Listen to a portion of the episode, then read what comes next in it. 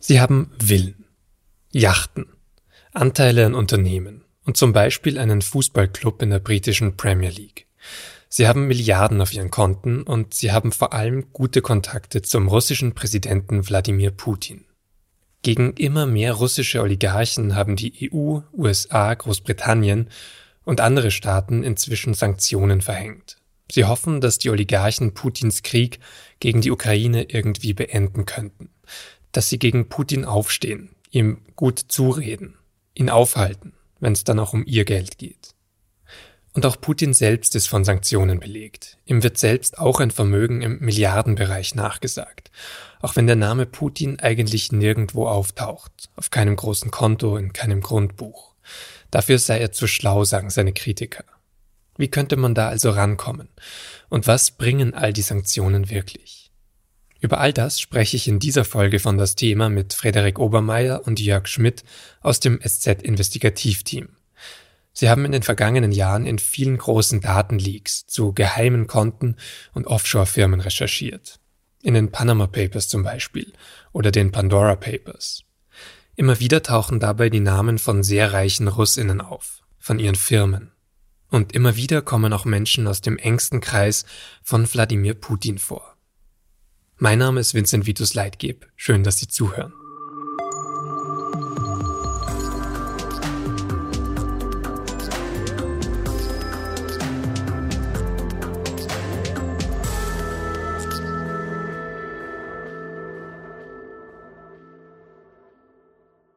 Über russisches Geld in der ganzen Welt und Sanktionen dagegen spreche ich jetzt mit Frederik Obermeier und Jörg Schmidt aus dem SZ-Investigativteam.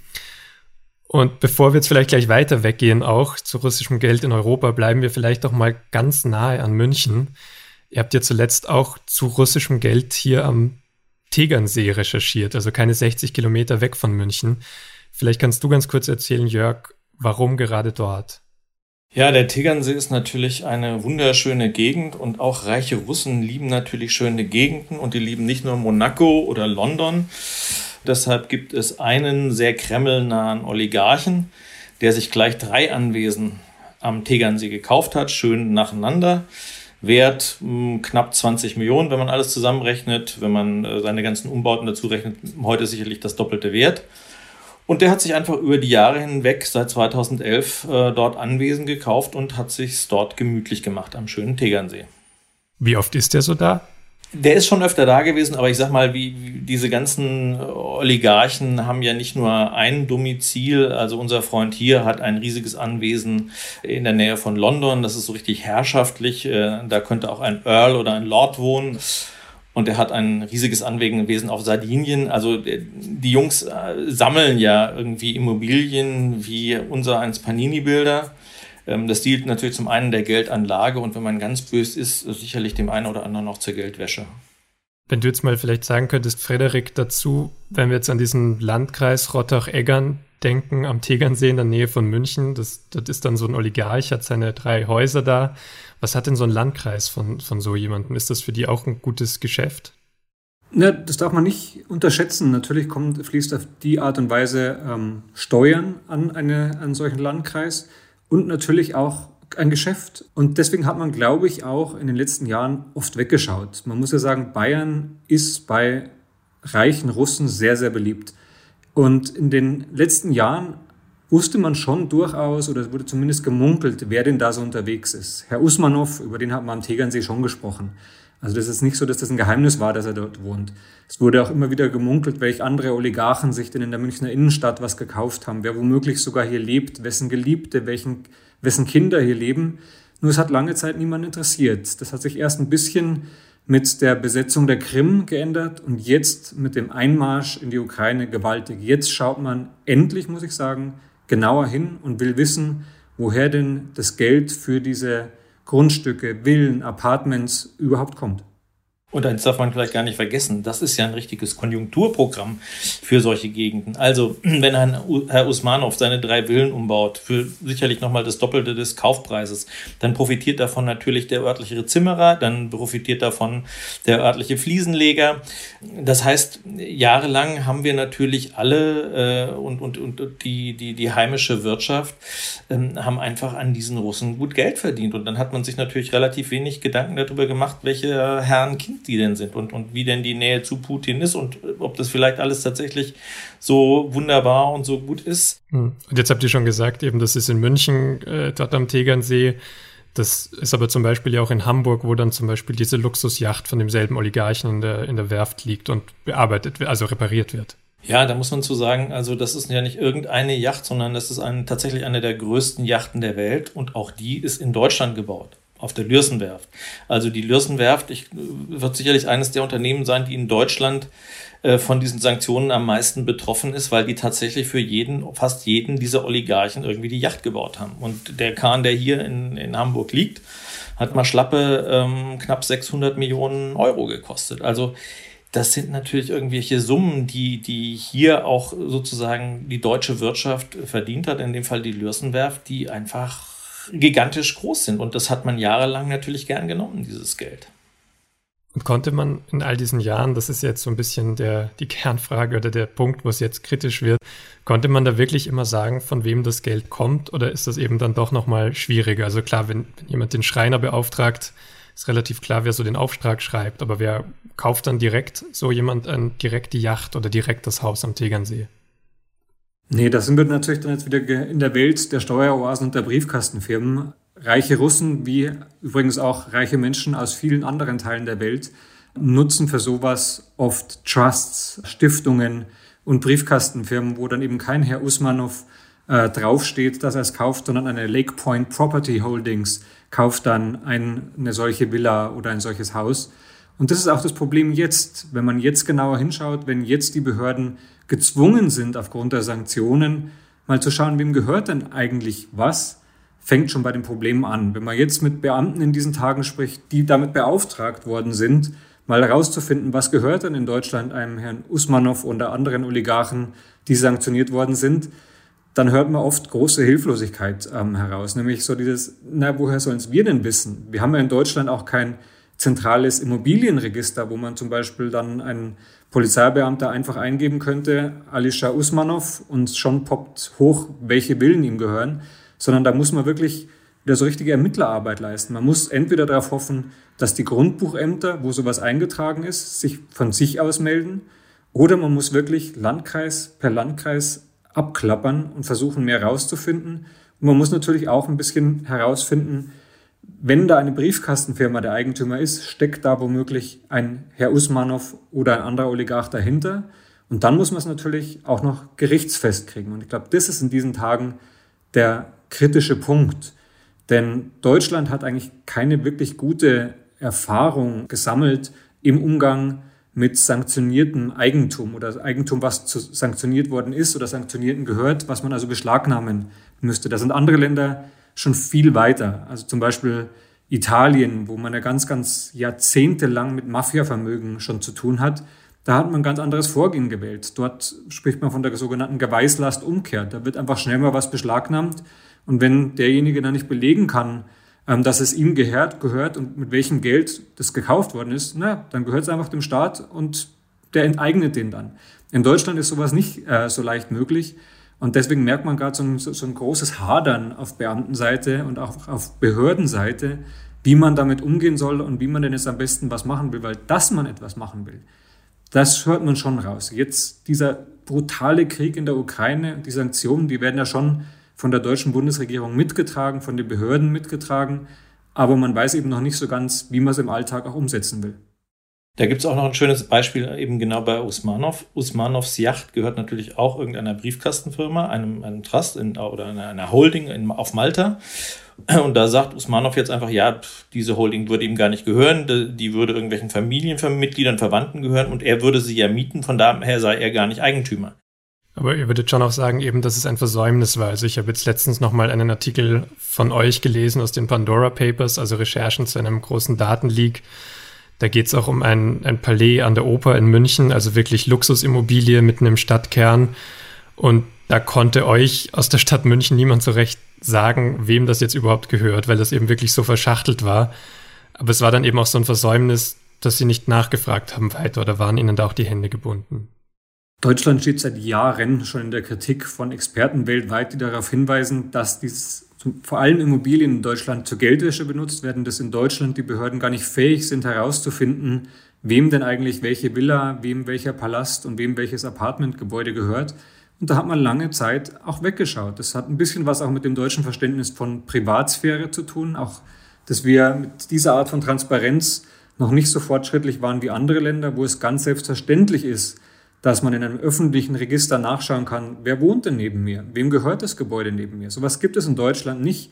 Hier muss man immer ein berechtigtes Interesse darlegen. Und selbst gegenüber uns als Journalisten hören wir von Behördenseiten oft nur ein äh, Schulterzucken und Abwiegeln. Wir haben zum Beispiel vor kurzem jetzt im Zusammenhang mit den Sanktionen auch mal hier in München beim Grundbuchamt nachgefragt, auch am Starnberger See, wo ja sehr, sehr viele reiche Russen auch leben, und haben gefragt, hier ist die Liste von den sanktionierten Oligarchen, Könnt ihr uns denn sagen, wer davon hier eine Immobilie besitzt? Da wurde darauf verwiesen, dass es kein berechtigtes Interesse unsererseits gäbe und man deswegen diese Informationen nicht rausgeben könnte. Da muss ich sagen, wenn es nach einer solchen Sanktionierung aufgrund eines solchen brutalen Angriffskrieges immer noch kein berechtigtes Interesse auf Behördenseite gesehen wird, dann muss ich mich fragen, was muss denn noch passieren, bis man an diese Informationen als Journalist rankommen kann, ohne quasi Umwege gehen zu müssen. Könnt ihr jetzt vielleicht ähm, nochmal eine Einschätzung dazu geben, warum sind diese Menschen denn so reich? Also es gibt jetzt eben einige Oligarchen, die auf Sanktionslisten stehen, die eben unglaubliches Vermögen haben, wo wirklich immer genannt wird, Yachten, Luxusvillen, äh, immer wieder ähnliche Artikel, wirklich Milliarden auf den Konten. Woher kommt denn dieses Geld? Na, das ist eigentlich relativ einfach. Dieses Geld kommt vom russischen Volk. Diese Oligarchen sind dadurch groß geworden, dass sie in den 90er Jahren nichts anderes gemacht haben, als ihr eigenes Volk auszuplündern. Ähm, die 90er Jahre waren, muss man sich vorstellen, in, in, in Russland so eine so Art Wildwest-Kapitalismus. Ähm, es gab Leute, die da sehr schnell sehr reich geworden sind, weil sie sehr skrupellos waren. Viele von denen hatten Geheimdienstverbindungen, weil die Geheimdienste nach dem Ende der Sowjetunion eigentlich das einzig Beständige waren, was noch da war, was Logistik hatte, was funktionierte.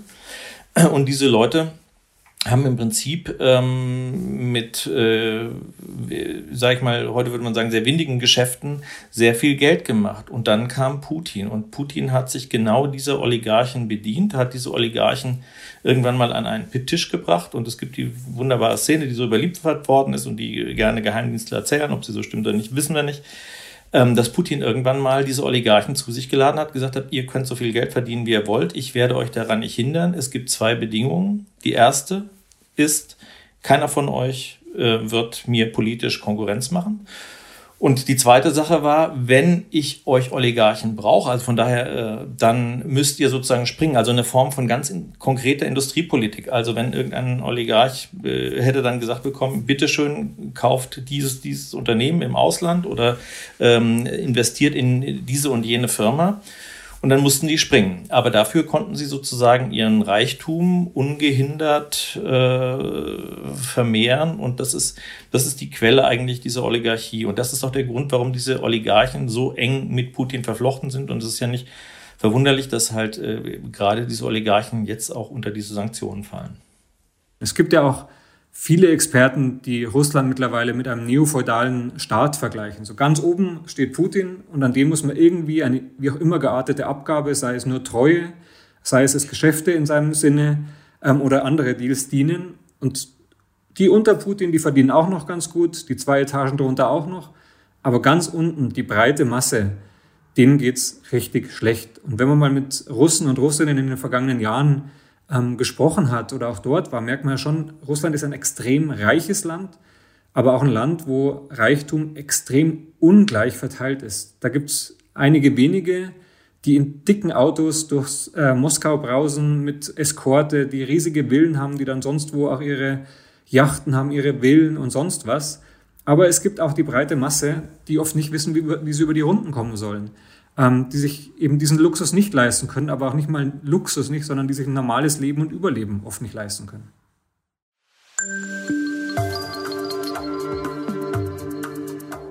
Am weitesten weg von diesen Leuten, die kaum über die Runden kommen, ist dabei wohl inzwischen Wladimir Putin selbst, der russische Präsident. Es gibt nämlich Gerüchte, die sagen, er sei heute der reichste Mann der Welt. Journalisten, Historiker und Ökonomen schätzen sein Vermögen auf unglaubliche 40 Milliarden Dollar. An einigen Stellen steht sogar noch mehr. Der Hedgefondsgründer Bill Browder ist 2015 zum Beispiel sogar von 200 Milliarden Dollar ausgegangen. Ob das stimmt, ist dabei sehr schwer festzustellen, weil Putins eigener Name eigentlich nur sehr selten direkt wo genannt wird. Und andererseits, weil unter russischen Journalistinnen und Journalisten schon lange bekannt sein soll, dass man sich Ärger einhandeln kann, wenn man dazu recherchiert und darüber schreibt. Früher haben dann unangenehme Steuerprüfungen, Einbrüche und ähnliches gedroht. Woher könnte dieses Geld also kommen? Bei jemandem, der lange einfach nur Geheimdienstler war und auch als Präsident kein Jahresgehalt hat, das sich zu Milliarden summieren lässt.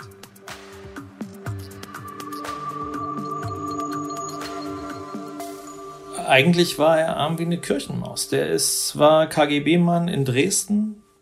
Ja, ich glaube, ist man nicht so sonderlich gut besoldet. Und dann gab es den Zusammenbruch der Sowjetunion und dann ist er nach Hause gefahren und hat gesehen, dass seine Leute, die früher zur Elite des Staates gehörten, plötzlich nichts mehr wert waren. Er hat gesehen, dass die Soldaten nach Hause kamen und keine Häuser hatten und hat äh, gesehen und hat, hat plötzlich das Gefühl gehabt, dass ähm, Russland eigentlich diesen Zweiten Weltkrieg und die Geschichte danach verloren hat. Und ich glaube, da drin ist ganz viel aus dieser Psyche äh, von, von Putin zu erkennen. Er ist dann in, in, die, in die Stadtverwaltung von St. Petersburg gegangen, wo er ja herkommt, äh, ist dort aufgestiegen zum stellvertretenden Bürgermeister, war immer nach wie vor noch mit dem Geheimdienst verbandelt, ist dann äh, Chef des Geheimdienstes geworden, des FSB und äh, von da aus ist, hat er dann 2001 äh, oder Entschuldigung 2000 äh, glaube ich kandidiert äh, für das Amt des, des Präsidenten. Und ich glaube gar nicht, dass er so eine große politische Karriere vorhatte. Leute, die nah an ihm dran waren damals, haben gesagt, äh, der war sich gar nicht sicher. Er hat überlegt, vielleicht mache ich nur eine eine Legislaturperiode, vielleicht gehe ich danach wieder zurück.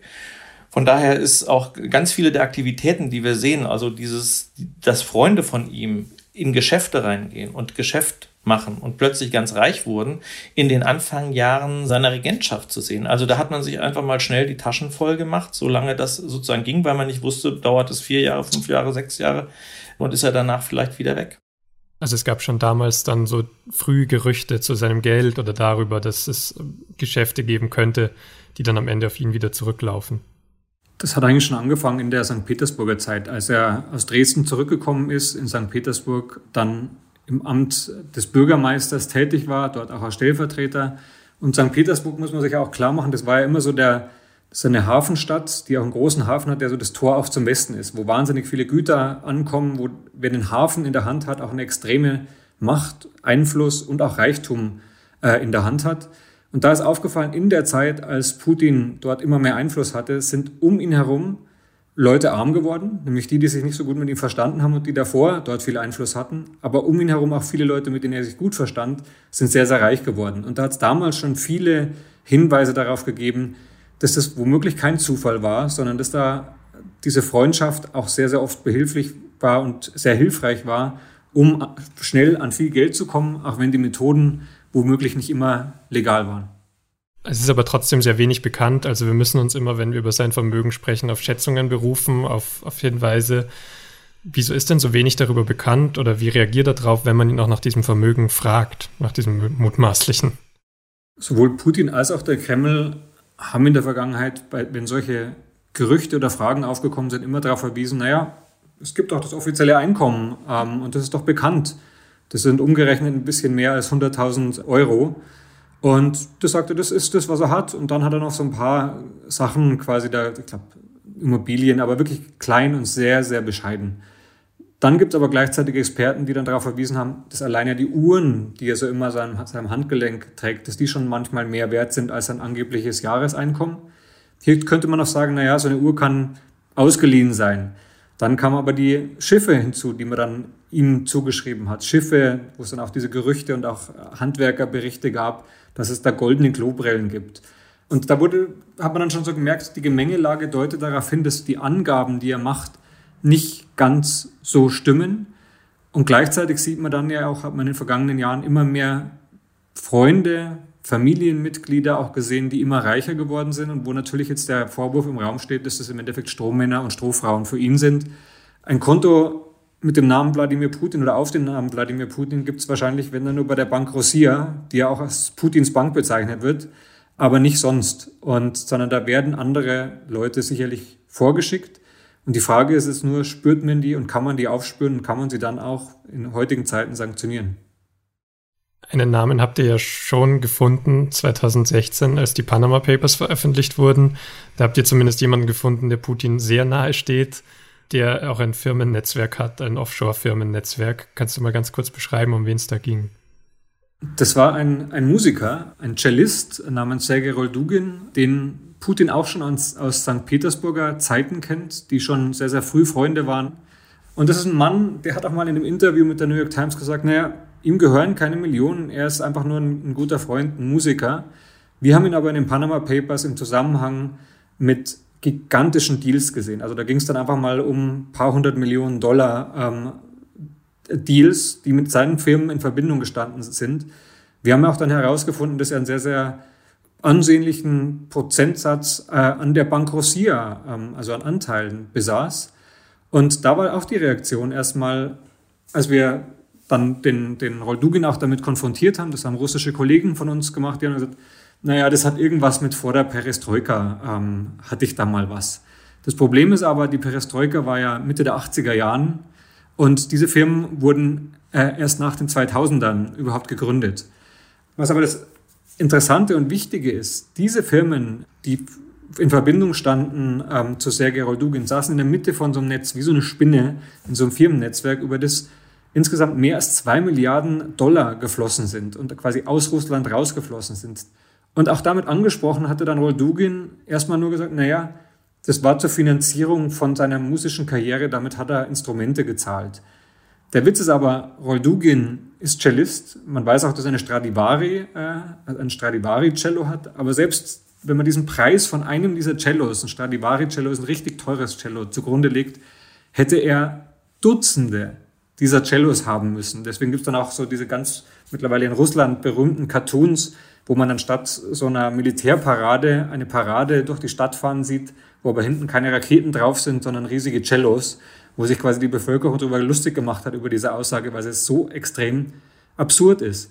Und dieser Mann wurde jetzt auch vor wenigen Tagen übrigens von der Europäischen Union sanktioniert. Das hat sehr, sehr lange gedauert in meinen Augen, weil es war spätestens seit den Panama Papers musste klar sein, dass der nicht war, was er behauptet hat, nämlich nur ein Musiker, äh, der kein Vermögen besitzt. Und es war auch klar, dass er eine extrem eine Nähe zu Wladimir Putin hatte, aber trotzdem konnte Roldugin in Europa noch tätig werden. Zum Beispiel in, in Österreich hat er so eine Konzertreihe ähm, quasi veranstaltet. Das waren die russischen Diensttage. Da hat sich jetzt jahrelang niemand drum geschert, wer dieser Roldugin ist. Man hat Roldugin auch in Palmyra in Syrien gesehen, wo ähm, russische, die russische Armee ja zusammen mit der Armee von Assad ähm, quasi Palmyra befreit hat, wo es dann so in der Ruinenstadt so ein Konzert gab. Ach, da hat Roldugin gespielt. Also es war auch öffentlich klar. Der hat ganz klar gezeigt, dass er eine wichtige Rolle für Russland ähm, spielt. Und trotzdem hat man lange Zeit die Augen geschlossen und hat ihn hier agieren lassen, wie er wollte. Es gibt ja auch Sanktionen gegen Putin selbst. Was wird dann überhaupt von ihm an Vermögen eingefroren? Kann man das überhaupt sagen oder ist es dann eben wirklich nichts, wenn wir jetzt darüber sprechen, dass alles, was mit ihm in Verbindung gebracht wird, eigentlich geschätzt wird oder über eben bekannte Freunde oder ähnliche Leute verwaltet wird. Naja, man kann ja eben nur einfrieren, wovon man weiß, dass es ihm sicher gehört. Und da liegt ja, da liegt ja genau das Problem. Wir sind bei den Pandora Papers im vergangenen Jahr noch auf eine sehr, auf ein sehr interessantes Trio gestoßen. Wir haben ja gesagt, das ist ein Trio eines ehemaligen Metzgers, eines Ingenieurs und einer Studentin und Putzfrau. Hm, das Interessante ist, dass die drei sich alle in Monaco bei einem Offshore-Firmenanbieter finden oder in dessen Daten wiederfinden und dort äh, Offshore-Firmen drüber haben laufen lassen, über die offensichtlich auch Millionen geflossen sind. Und wenn man sich die Leute mal ein bisschen näher anguckt, sieht man, dass sie alle drei reich geworden sind, nachdem Putin an die Macht gekommen ist. Der eine ist ein ganz alter Jugendfreund von ihm, äh, jemand, ähm, der früher die Sommermonate mit ihm verbracht hat, also ein ganz alter Freund.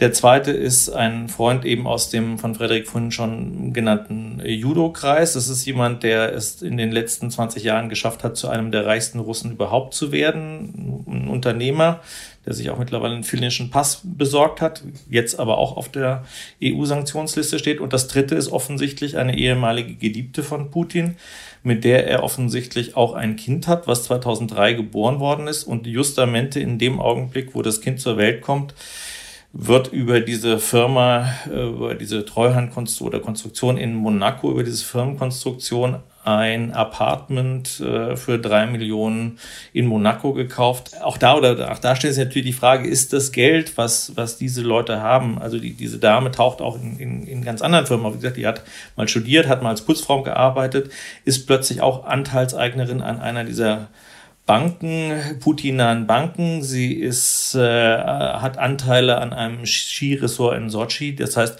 die ist millionenschwer und äh, es gibt eigentlich keine Begründung für diesen Reichtum außer ihrer Nähe, die sie mal zu Putin gehabt hat. Also ist das, was man tatsächlich auch öfter liest, dass geschrieben wird, Russland, das ist eigentlich eine Kleptokratie, also wo dann die loyalen Anhänger von Putin, von dieser Elite wirklich gigantische Summen abschöpfen. Das würdet ihr jetzt auch unterstreichen. Ja, da kann man nur das Wort Ja sagen. es ist nichts anderes. Es ist eines wichtig auch zu sehen, wenn wir hier von der Kleptokratie sprechen, dann zeigen wir so ein bisschen mit dem Finger nach Russland. Aber dass dieses System überhaupt möglich war, da hat der Westen auch gehörig mitgemacht und mitgeschaut und weggeschaut. Ähm, es sind ja Finanzdienstleister aus aller Welt, unter anderem übrigens auch aus Deutschland, die bei sowas mitgemacht haben, aus London, aus der Schweiz, die geholfen haben, auch Rechtsanwälte, die geholfen haben, Firmenkonstrukte aufzusetzen, wo es eben nicht so leicht ist, reinzuschauen und herauszufinden, wem denn eine Villa oder wem ein Schiff oder wem ein Flugzeug gehört.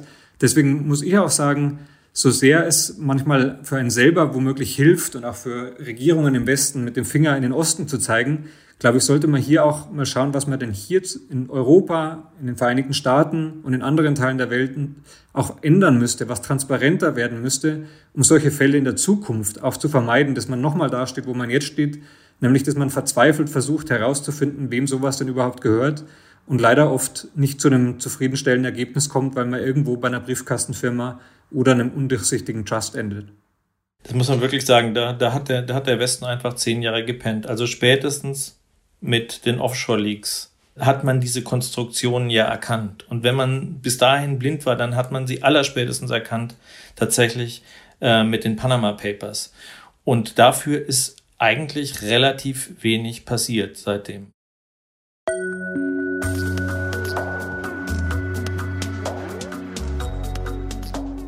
Auch die Sanktionen, über die wir jetzt im Rahmen des Kriegs in der Ukraine reden, haben dabei eine längere Vorgeschichte. Sie beginnt 2014, als Russland die Krim annektiert. Damals sagt die EU einen gemeinsamen Gipfel mit Russland ab. Gespräche mit Russland über Visa-Angelegenheiten und über ein neues Abkommen zwischen der EU und Russland werden ausgesetzt. Und dann wird auch der geplante G8-Gipfel in Sochi abgesagt. Stattdessen gibt es einen G7-Gipfel in Brüssel, ohne Russland. Und schon damals beschließt die EU bestimmte Sanktionen gegen Russinnen und Russen, und gegen russische Organisationen. Das Vermögen von bestimmten Personen soll zum Beispiel damals schon eingefroren werden. Der Handel mit bestimmten Gütern soll eingeschränkt werden. Aber wie wirksam waren die Maßnahmen damals?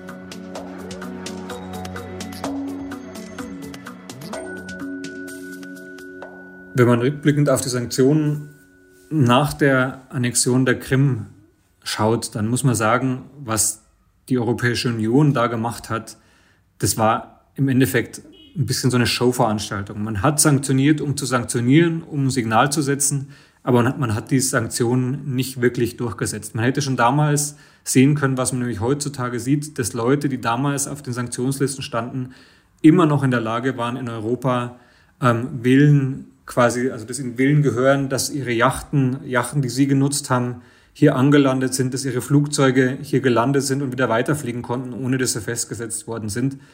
Da, glaube ich, war eine gehörige Portion Naivität. Ich will nicht Unwillen unterstellen, aber ich glaube, man ist da sehr, sehr blauäugig daran gegangen und hat nicht genug getan, was getan hätte, hätte müssen und auch können, um diese Sanktionen durchzusetzen. Wie hat damals Putin reagiert? Wisst ihr das auch noch? Putin hat damals relativ schnell quasi Gegenmaßnahmen ergriffen. Er hat die Unternehmer, die betroffen waren, denen hat er dann zugesagt, ähm, naja, dann entschädigen wir euch halt. Ähm, ihr müsst durch mich leiden. Das hat er zwar nicht so gesagt, aber das war so die Message, ihr müsst durch mich leiden. Und dann sorge ich aber dafür, dass es einen Ausgleich gibt. Wenn er halt dann nicht vom Westen keine Aufträge mehr kriegt, weil das nicht mehr geht aufgrund von den Sanktionen, dann schaffen wir das und gleichen wir das halt hier in Russland aus. Und heute ist das sozusagen dann schwieriger natürlich. Also heute ist es erstens die Sanktionen strenger, umfassender ähm, und Putin hat wahrscheinlich gar nicht mehr den Spielraum, so viel auszugleichen. Wenn man sich schaut, wo der Kurs des Rubels hingefallen ist, das war ja wirklich, das, man spricht ja in dieser Börsensprache immer so von einer Talfahrt, aber hey, das war einfach ein Talsturz. Ähm, das, da ging es ja nur noch nach unten. Der Rubel ist fast nichts mehr wert. Äh, mittlerweile ist ja ein, ein Payback-Punkt ähm, ja mehr wert als, als ein Rubel, wie auf sozialen Medien äh, quasi gespottet wird. Und selbst wenn Putin wollen würde, hätte er gar nicht mehr das Geld, um diesen Verlust auszugleichen, weil mittlerweile so viele Unternehmer, Oligarchen und ihm nahestehende Militärs oder Geheimdienstler sanktioniert sind und gleichzeitig die russische äh, Wirtschaft gerade zusammenbricht, weil russische Banken nicht mehr am westlichen Finanzsystem teilnehmen können, kein Geld mehr transferieren können und gleichzeitig auch extrem viele westliche Unternehmen ja auch dicht machen dort, die ihre Filialen schließen, die ihre Firmen, äh, ihre, äh, ihre Fabriken dort äh, schließen und die auch keine Güter mehr dorthin äh, liefern. Daher glaube ich, dass das, was derzeit passiert, Putin schon sehr, sehr weh tut. Aber ich glaube trotzdem, dass es naiv wäre zu glauben, dass man damit schon den Krieg beenden könnte in der Ukraine. Es ist ein Signal, ich glaube auch, es ist ein wichtiges Signal, dass Sanktionen sind ein wichtiges Mittel, quasi um Druck auszuüben, um Druck aufzubauen. Aber ich glaube nicht, dass das allein den Frieden bringen wird in der Ukraine. Weil man schon sagen muss, dass, dass tatsächlich die Finanzsanktionen der Gamechanger waren. Ne? Ich, ich nehme nicht mehr irgendwelche Leute äh, in Beschlag, die dann versuchen, über irgendwelche Umwegkonstruktionen ihr Geschäft weiterzumachen, sondern ich sanktioniere sozusagen das gesamte Wirtschaftssystem. Das ist schon ein extrem ähm, ein extrem starkes Mittel und ich glaube, damit hat auch Putin und die russische Wirtschaft nicht gerechnet. Die haben ja Zeit gehabt, sich vorzubereiten auf das, was da kommen kann, aber ich glaube, damit haben sie letztlich nicht gerechnet und dass dann auch letztlich so viele Unternehmen aus Russland weggegangen sind, sei es weil durchaus, weil sie der Meinung sind, diesen Krieg und Putin nicht weiter unterstützen zu müssen, sei es aus irgendwelchen opportunen Gründen, äh, Imageverlust oder sonst irgendwas. Ähm, man wird damit die Wirtschaft treffen, aber das ist natürlich und, und, und stark treffen und diese, diese Sanktionen zeigen sich ja jetzt auch schon in Russland. Nur zu glauben, dass das jetzt ein Mittel ist, was ich sag mal in den nächsten 14 Tagen dazu führen wird, dass Putin einlenkt, ich glaube, das ist natürlich, ist, ist illusorisch. Es ist natürlich ein Mittel, was, was eher mittel- oder langfristig wirkt. Und weil ihr am Anfang gesagt habt, es ist sehr schwer, sozusagen das Geld auch in Deutschland aufzuspüren und gerade Deutschland tut sich schwer damit, ähm, Oligarchen auch zu sanktionieren. Tut sich da etwas so in den vergangenen Tagen, weil die, die Erwartungshaltung ist ja jetzt schon sehr hoch, der öffentliche Druck ist hoch, dass das funktioniert. Also was macht da Deutschland gerade anders, um besser zu werden? Naja, Deutschland hat ja eine sehr schlechte Bilanz, was Sanktionen betrifft. Man will in Deutschland jetzt vieles besser machen. Es gibt eine eigene Taskforce im Bundeskanzleramt, die das koordinieren soll und will. Es, äh, das BKA ist beauftragt worden, zusammen mit der Steuerfahndung und den Zöllnern alle vorhandenen Leaks, die man so hat und Sachen zu durchkämmen, durchzugucken, äh, dort sozusagen das gegenlaufen zu lassen gegen die Namen äh, der sanktionierten Oligarchen.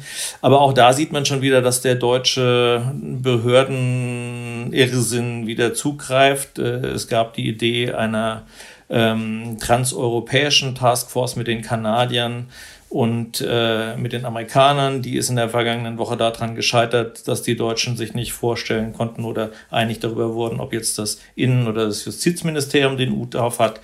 Äh, es gab Reibereien bei der Frage, äh, dürfen deutsche Steuerfahnder tatsächlich ähm, bei solchen Recherchen helfen oder ist das im Prinzip eigentlich nicht ein Verstoß gegen das Steuergeheimnis? Also Manchmal hat man so das Gefühl in Deutschland, dass man irgendwie den Knall hier irgendwann noch nicht so richtig gehört hat und dass man noch nicht gemerkt hat, um was es geht, weil man behagt sich im Kleinen und Kleinen und äh, anstatt da jetzt mal irgendwie äh, an einem Strang zu ziehen und sagen, äh, wir müssen da einfach vorangehen. Und das hat Frederik vorhin gesagt, die Italiener und auch die Franzosen gehen da ganz anders ran und sind da viel hemdsärmlicher und, und, und machen einfach, drehen einfach den Spieß um und sagt, belegt ihr uns, dass das Zeug nicht euch ist und dann sehen wir weiter.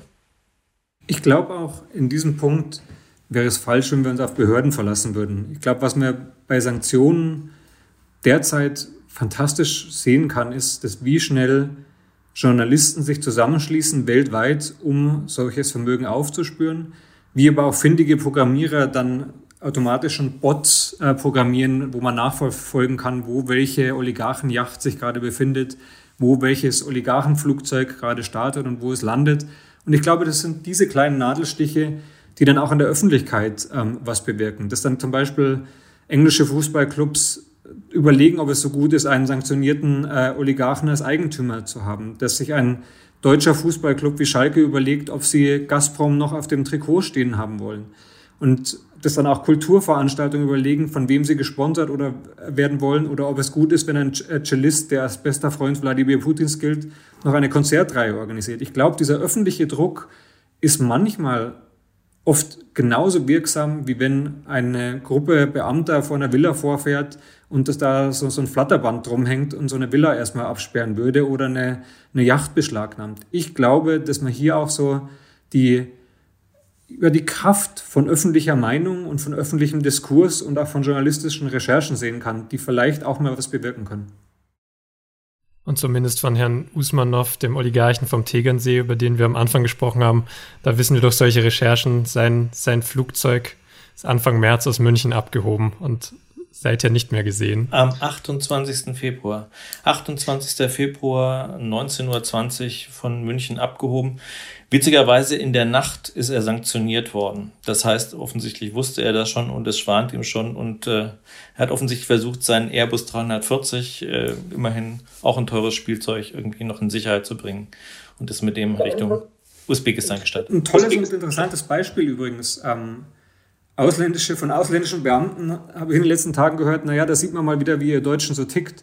Wir hätten da eine Möglichkeit gefunden, wie man diesen Airbus noch am Boden halten kann. Da hätten wir erstmal den Luftdruck überprüft, da hätten wir erstmal geschaut, ob das richtige äh, Flugzeugstreibstoff getankt ist. Wir hätten geschaut, ob überall der TÜV-Pappel drauf ist. Und dann wären die Sanktionen schon in Kraft gewesen. Aber in Deutschland hat man sich ganz starr an die Regeln gehalten. Und in einer Zeit, als schon diskutiert wurde, dass Herr Usmanov wohl in Kürze sanktioniert wird, wo es schon Presseberichte darüber gab, hat der Flughafen München, haben die bayerischen Behörden zugeschaut, wie dieser Airbus abgehoben ist und Richtung Osten abgeflogen ist und wahrscheinlich auf absehbare Zeit nicht mehr in deutschen Luftraum zurückkehren wird.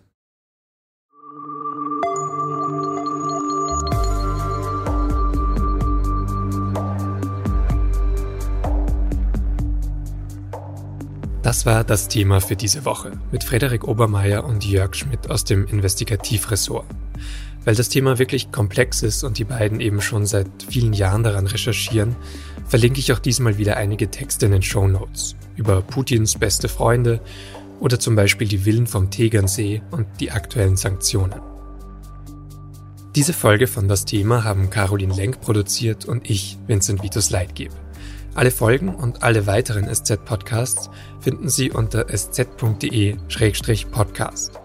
Wir freuen uns über Feedback per E-Mail an podcast.sz.de. Ich sage danke fürs Zuhören. Bis nächste Woche.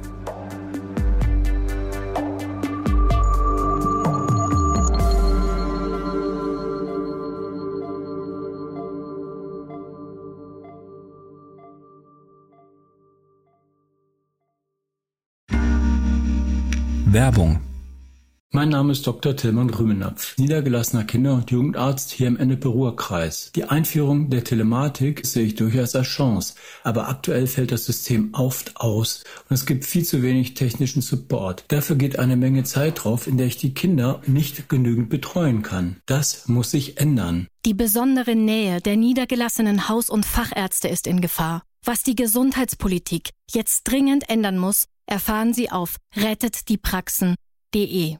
Thank you.